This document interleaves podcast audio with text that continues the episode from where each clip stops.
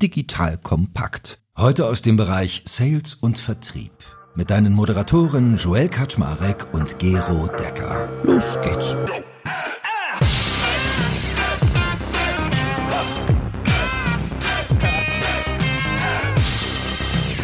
Hallo und herzlich willkommen zu einer neuen Folge von Digital Kompakt. Mein Name ist Joel Kaczmarek und heute sitzt mir wieder gegenüber Gero Decker.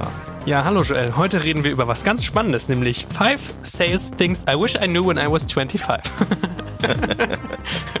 Na gut, tauschen wir die Rollen mal lieber. Ich glaube, es ist besser, wenn du das mit dem Sales machst und ich das mit dem heißen Sprüchen hier. Also, wie angedroht, heute reden wir über fünf Dinge im Business Sales, die Gero gerne schon gewusst hätte, als er 25 war. Wie weit warst du überhaupt, als du Signavio gegründet hast? 26. Na, guck, passt ja. Ne? Also, ein Jahr vor seiner Gründung hätte er die gerne schon gewusst. Kann ja schon mal ein bisschen vorweggreifen. Wir werden über fünf Dinge dann, wie angedroht, reden. Also, Ideal Customer Profiles, wie man eigentlich eine Sales-Konversation führt, wie man Opportunitätsqualifikationen macht, Account Reviews und als letztes über goldene Metriken, um sich dann eine Go-to-Market-Maschine zu bauen. Also, fangen wir mit eins nochmal an. Ideal Customer Profile hast du gesagt. Hättest du gerne schon früher verstanden. Was meinst du damit? Man startet ja Firmen häufig mit einer Idee, mit einem Produkt, etwas, was man in den Markt bringen will.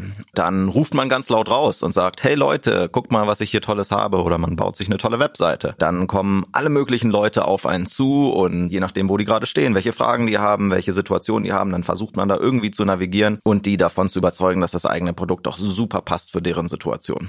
So, das macht man einmal, zweimal, hundertmal, zweihundertmal und dann irgendwann fragt man sich, das kann doch nicht sein, dass ich hier jedes Mal eine leicht andere Geschichte erzähle, dass ich hier einmal Erfolg habe, dass ich einmal keinen Erfolg habe. Da fällt einem dann auf, Mensch, das korreliert damit, dass Kunden, bei denen es besonders gut fruchtet, irgendwie eine bestimmte Demografie haben. Im Sinne von eine bestimmte Branche, ich habe einen bestimmten Ansprechpartner, ich habe eine Geografie, ich habe vielleicht eine Situation, in dem ein Unternehmen drin ist. Und wenn ich das nur gut genug verstanden habe, dann spare ich mir ganz viel Zeit und Mühe und kann meinen Erfolg total durch die Decke schießen, weil ich mich genau nur auf die Unternehmen konzentriere, die mein ideales Kundenprofil haben. Also eigentlich meint das ein Stück weit auch Segmentierung, dass man sich überlegt, welche Kunden passen zu mir und welche nicht. Genau. Das weiß ich natürlich nicht, wenn ich eine Firma starte. Wer passt denn jetzt genau zu mir? Unternehmen mit 1000 bis 2000 Mitarbeitern, die in Ostwestfalen sitzen, ja, oder ist es vielleicht das Berliner Hipster Café mit selbstgebrautem Bier, ja? Das weiß ich nicht, das muss ich experimentieren, aber ich muss mir darüber im Klaren sein, was sind denn die Pattern, die hier wirken oder welche Pattern entdecke ich denn hier bei meinen Kunden? Gibt es überhaupt eins? Häufig ist es ja so, dass Produkte zum Beispiel geografisch überall funktionieren, aber in einer bestimmten Branche oder genau andersrum. Und das muss man einfach rausfinden. Und wenn wir jetzt sagen, fünf Sales-Dinge, die du schon gerne mit 25 gewusst hättest, bereust du, dass du das nicht gewusst hast, dass es das gibt oder wie man das macht? Beides. Ich dachte einfach, du stellst ein Produkt ins Internet und die Leute können es ausprobieren und dann kommen sie zu dir und dann gewinnst du sie hoffentlich als Kunde. Du kannst aber zum Beispiel überhaupt keinen Outreach selber machen. Du kannst ja nicht irgendwie Zehntausende von Firmen aktiv ansprechen. Möchtest du nicht mein Produkt kaufen? Das heißt, spätestens in dem Moment, wo ich mir aussuche, mit wem ich spreche, muss ich genauso eine Segmentierung, genauso eine Filterung anwenden, sonst verschwende ich meine Zeit.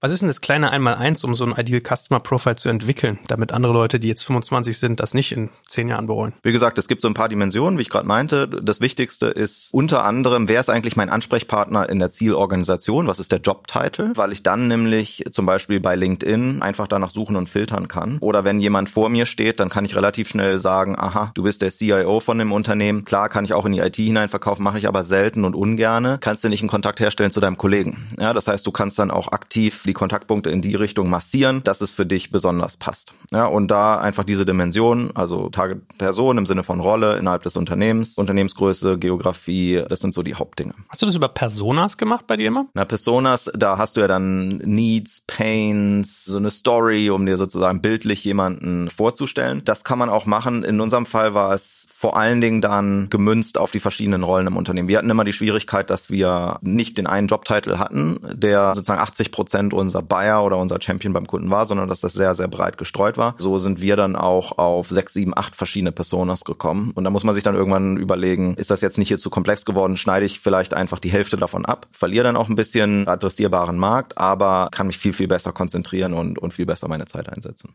Und hast du noch abschließend zu Thema 1 einen Tipp, wie man diese ganzen Merkmale, die du gerade beschrieben hast, also die Dimensionen, wie man rauskriegt, welcher zu mir passt? Also welche Geografie, welche Größe, welche Branche? Im Idealfall hast du natürlich ab einem gewissen Punkt eine Anzahl von Kunden und dann gehst du da einfach regelmäßig durch und guckst dir an, wer sind die Kunden und wer sind da meine Champions? Was sind da die Patterns, die ich sehe? Habe ich da Outlier drin oder habe ich irgendwie in 60 Prozent der Fälle irgendwie eine ähnliche Klassifizierung, eine ähnliche Segmentierung? Alles klar. So, zweiter Faktor, den du schon gerne gewusst hättest, wäre How to have a Sales Conversation. Und ich glaube, damit meinst du vor allem so eine Art Nutzerführung oder Flow, nehme ich mal an. Also ich rede jetzt nicht über den initialen Pitch, sondern wenn der Gegenüber eingewilligt hat, sich mit mir zu treffen für 30 Minuten, 45 Minuten, 60 Minuten. Und jetzt ist die Frage, wie gestalte ich denn eigentlich diese 30 bis 60 Minuten bestmöglich? Die gleiche Situation hat man auch, wenn man zum Beispiel zusätzliche Personen auf Kundenseite zum ersten Mal trifft. Ja, dass du zum Beispiel den initialen Champion hast du schon abgeholt, aber er holt jetzt zum ersten Mal seine drei, vier, fünf Kollegen rein. Da gibt es sehr viel Erfahrung, wie man sowas macht. Ja, du fängst natürlich immer beim Kontext des Kunden an, um zu zeigen, guck mal, ich verstehe dich. You can trust me, weil wir auf Augenhöhe miteinander reden können über deine Probleme. Acknowledge, wie schwierig und dramatisch das auch alles ist. Und du machst natürlich auch ein Stück weit Angst, dass wenn du nichts tust, wirst du morgen sterben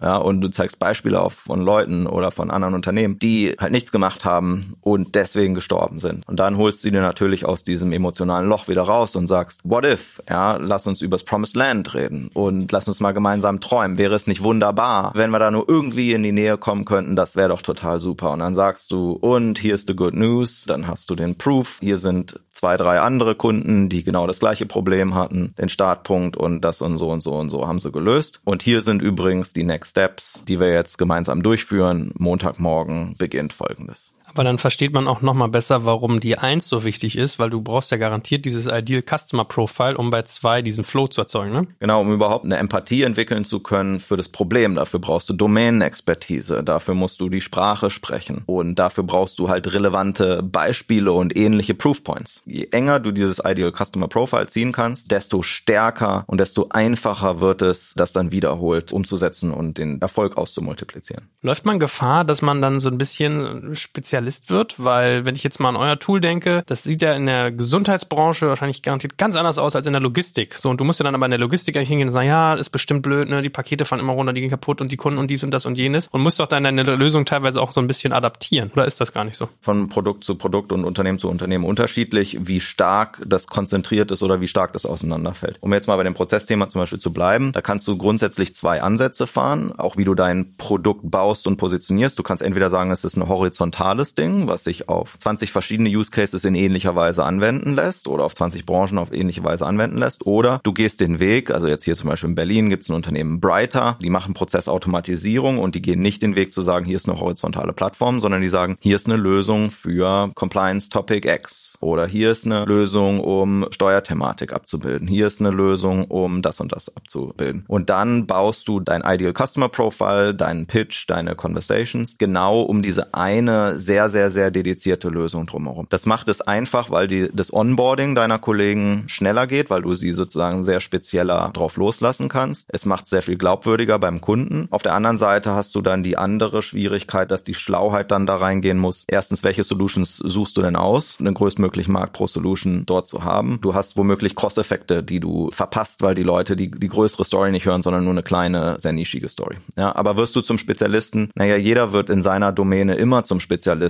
weil du musst ja der Beste in dem sein, was du dort tust. Und du brauchst einfach immer tiefgehendes Verständnis für die Domäne, in der du bist. Wenn du jetzt in einer Branche unterwegs bist, dann musst du natürlich verstehen, was dort passiert. Ich mache Automotive, da muss ich verstehen, was bedeutet es denn, dass jetzt alles zu Elektromobilität geht? Oder was bedeutet das denn, dass hier eine Chipkrise herrscht? Was bedeutet das denn, dass Kabelbäume, die bisher in der Ukraine produziert wurden, halt jetzt nicht mehr produziert werden? Das musst du ja alles verstehen, wenn du in dieser Branche unterwegs bist. Und hast du noch abschließend dazu einen kleinen Werkzeugkastentipp? Wie kommt man nah an diese Bedürfnisketten ran? Du kannst natürlich Pattern entwickeln oder identifizieren im Sinne von, hier sind die fünf typischen Dinge, die man so über die Zeit sieht und die testest du dann aus und du suchst dann speziell danach. Ansonsten ist es einfach ganz viel Empathie und Zuhören. Wenn du die Probleme des Gegenübers noch nicht kennst, dann kannst du sagen, ich habe mit ähnlichen Unternehmen gesprochen und das, was ich dort gesehen habe, waren folgende fünf Punkte. Welches davon ist denn bei dir das drängendste? Ja, oder findest du dich in einem dieser fünf Punkte wieder. Ne, da hast du dann sozusagen eine eingebaute Discovery an der Stelle, also wo du entdeckst, was eigentlich die Problemlage des Gegenübers ist. Der dritte Punkt für dein 25-jähriges Ich wäre gewesen Opportunity Qualification. Da ist die spannende Frage, habe ich eigentlich eine gute Sales Opportunity vor mir oder eine schlechte? Anders formuliert, auf welche sollte ich mich vor allen Dingen konzentrieren und da viel Arbeit reinstecken und welche lasse ich auch gerne einfach links liegen? Weil nichts ist schlimmer, als Zeit zu verschwenden auf Opportunities, die nie kommen oder wo ich super viel Arbeit reinstecken muss und, und ich kriege aber nur minimalen Umsatz daraus. Und da gibt es Frameworks und das hätte ich gern gewusst, dass es sowas gibt und wie die aussehen. Eins zum Beispiel, was wir angewendet haben im Laufe der Zeit ist MedPick, M-E-D-D-P PICC. Ich habe jetzt hier gerade nochmal recherchiert, wofür das alles steht.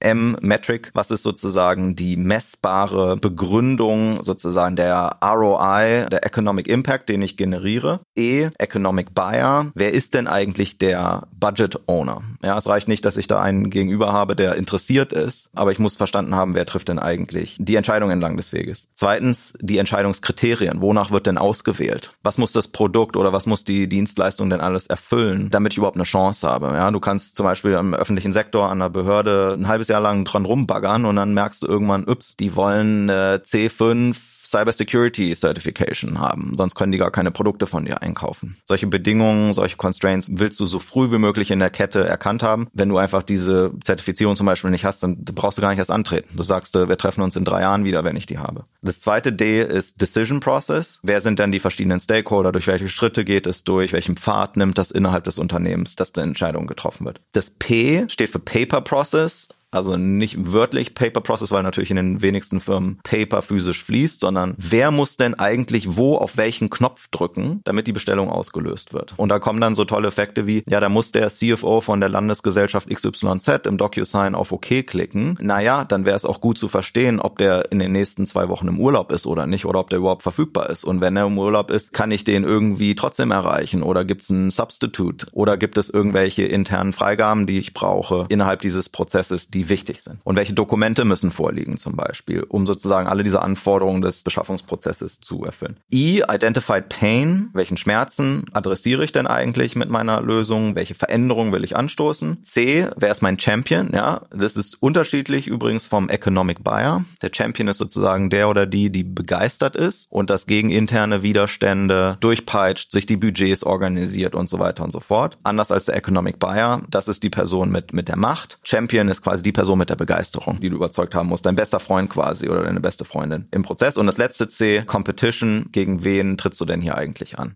Idealerweise gibt es Wettbewerb. Also wenn ein Kunde sich mehrere Optionen anguckt, dann bedeutet es, dass er wirklich ein starkes Kaufinteresse hat. Manche finden es gut, überhaupt gar keinen Wettbewerb zu haben. Ich bin da immer ein bisschen kritisch, weil die Gefahr, dass der Kunde dann gar nichts macht, halt äh, meistens relativ hoch ist. Ich überlege die ganze Zeit, ob es eine blöde Frage ist, was eigentlich eine Opportunity ist. Meinst du damit eine Firma, ein Deal, ein Segment? Was ist das eigentlich bei dir? Also du kannst bei einem Unternehmen eine oder mehrere Verkaufschancen zu einer bestimmten Zeit haben. Marketing Qualified Lead wird zu einem Sales Qualified Lead und ab dem Moment entsteht eine Opportunity und die Opportunity wird geschlossen. In dem Moment wird eine Opportunity quasi konvertiert in eine Bestellung oder eine Opportunity kann closed lost sein, also wo klar wird, dass diese Verkaufschance nicht mehr besteht. Entweder weil der Kunde beim Wettbewerber eingekauft hat oder weil der Kunde sich entschieden hat, er kauft gar nichts oder aufgrund von Budgetrestriktionen ist es auf den Sankt Nimmerleinstag verschoben. Gut, Nummer vier, Account Reviews. Also wir merken ja auch, da ist so eine Art Filter oder so eine Art Trichter drin. Ne? Also erstmal den, das ideale Customer Profile bauen, dann den Flow verstehen, dann die Opportunities qualifizieren. Was ist mit Account Reviews gemeint? Account Reviews ist eine der wirkmächtigsten Tools, die es gibt beim Aufbau von Sales in Unternehmen. Das sind Sessions, die laufen von 15 Minuten bis zwei Stunden. Die Idee ist, dass der Seller eine Sales Opportunity präsentiert. Man versucht, die aus allen Richtungen auseinanderzunehmen. Intern.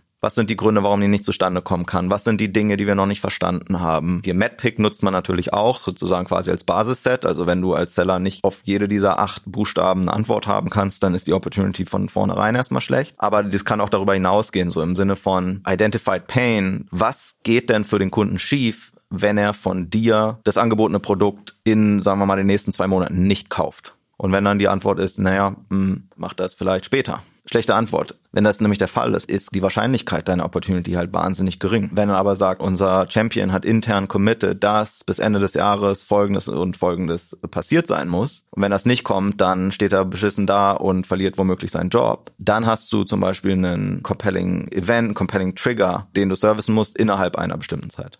Machst du das immer auf Deal-Basis, auf Opportunity-Basis oder auf Kundenbasis? Also für die Firma oder für eine ganze Branche oder für eine einzelne Opportunity? Ja, deswegen auch Account Review und nicht Opportunity Review. Wenn du mehrere Opportunities hast, die stehen ja häufig in Beziehung zueinander ja, dass du irgendwie so ein Initialpaket irgendwie gerade in Verhandlungen hast, aber du hast vielleicht auch noch ein viel größeres Ding irgendwie parallel laufen oder du hast drei Opportunities mit drei verschiedenen Fachabteilungen irgendwie, die parallel nebenher laufen. In einem Account Review willst du natürlich auch diese Querbeziehung verstehen. Auf welchen Knopf will ich denn jetzt besonders doll drauf drücken? Wo will ich strategisch den Account entwickeln oder noch zusätzliche Bedarfe kreieren? Das wird dort alles in so einem Account Review auch mitgemacht. Also nicht nur die Opportunity einmal sozusagen durchdefiniert, sondern man versucht natürlich auch ein Stück weit in die Zukunft zu blicken, zu sagen, was ist denn der nächste Schritt? Was ist denn der nächste Meilenstein? Wie entwickeln wir denn den Account weiter? Das ist ja fast so ein bisschen wie aus dem Militärischen, wenn so die SEAL-Teams sich immer irgendwie eine Anlage angucken, dann gibt's Team Rot und Team Blau, die einen müssen in eine Verteidigung denken und die anderen im Angriff. Das, so ein Charme hat das ja ein bisschen. Was genau hat, gewinnt man denn durch diese Account-Reviews noch on top zu dem, was man eigentlich schon gemacht hat, nämlich sich den Flow angucken und die Customer-Profiles zu bauen? Es soll einfach die Sinne schärfen. Idealerweise hat jeder im Team immer alles im Blick und denkt an alles und antizipiert alles und bereitet alles perfekt vor und so weiter. In der Realität ist das ja nicht so. In der Realität hast du viel Wunschvorstellung. In der Realität hast du viel überbordenden Optimismus. Das wird schon. Der hat mir zugesagt, das kommt. What's at stake if he doesn't? Außer, dass er sein Versprechen dir gegenüber bricht, wenn es dann keine Konsequenzen hat, schlecht. Und dieses Sinne schärfen, es ist quasi eine kollektive Kreativitätssession auf der einen Seite, aber auf der anderen Seite ist es auch eine Learning Session, ja, wo du deine Skills trainierst, dich hinterfragst, denke ich an alles, mache ich die richtigen Dinge, setze ich einen Schritt vor den nächsten. In welcher Häufigkeit macht man das und in welchem Format? Also jeder Vertriebler sollte mindestens einmal pro Quartal einen solchen Account Review machen, einfach um in dem Training drin zu bleiben. Aber macht man die alleine, nicht in der Gruppe? Doch, wie ich eben sagte, du hast typischerweise drei bis acht Leute oder sowas im Raum. Aber es gibt ja eine Person, einen Vertriebler, eine Vertrieblerin, die quasi den Account vorstellt, die dazugehörigen Opportunities vorstellt und quasi den Case versucht schmackhaft zu machen und halt auch zu defenden gegenüber all den Attacken, die man versucht dort zu fahren und die Opportunity quasi zu hinterfragen und auseinanderzunehmen.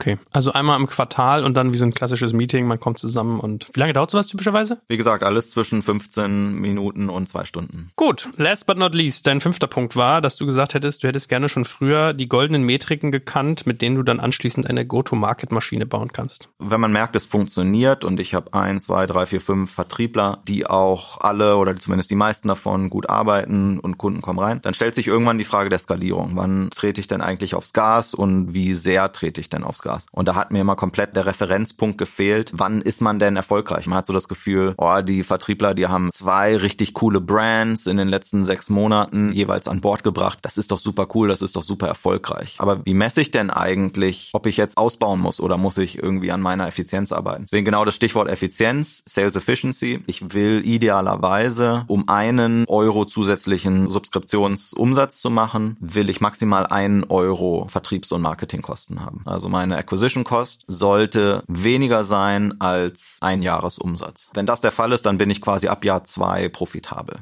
Ne, das ist sozusagen so die Grundannahme. Weil wenn ich das schaffe mit einer Million Euro Kosten, kann ich mir eine Million Euro zusätzlichen Subscription Revenue erkaufen. Und damit komme ich quasi in so eine Art Self-Funding-Modus. Ich habe eine, eine Wachstumsrate oder ein Wachstumsmomentum, was sich selber fundet. Das ist also ein bisschen diese Flywheel-Denke quasi, ne? Wenn du das verstanden hast, okay. Also ist die Konsequenz, dass du mit 25 dir die falschen Metriken angeguckt hast? Ich habe mir gar keine Metriken angeguckt. Welche würdest du dann heute deinem jüngeren Ich schicken? Na, wie gesagt, auf der Vertriebsseite, ich fange ja mit einzelnen Vertriebskollegen erstmal an. Und da ist die Frage, wie viel Umsatz, wie viel Neuumsatz pro Person kann ich denn pro Jahr erzeugen? Wenn ich immer noch auf der Suche bin, wie mein Product Market Fit ist, dann bin ich vielleicht schon gut, wenn da 100, 200, 250.000 Euro Zusatz Jahresumsatz äh, bei rumkommt pro Vertriebler. Wenn ich eine reife Sales-Organisation habe, dann müssen das mindestens 400, 500.000 Euro zusätzlicher Subscription Revenue sein. Super Mature darf das auch gerne mehr als eine Million pro Person sein. Hervorragend. Danke. Guter, schneller Ritt. Lass es uns kompakt halten. Bis zum nächsten Mal. Sehr gut. Bis dann.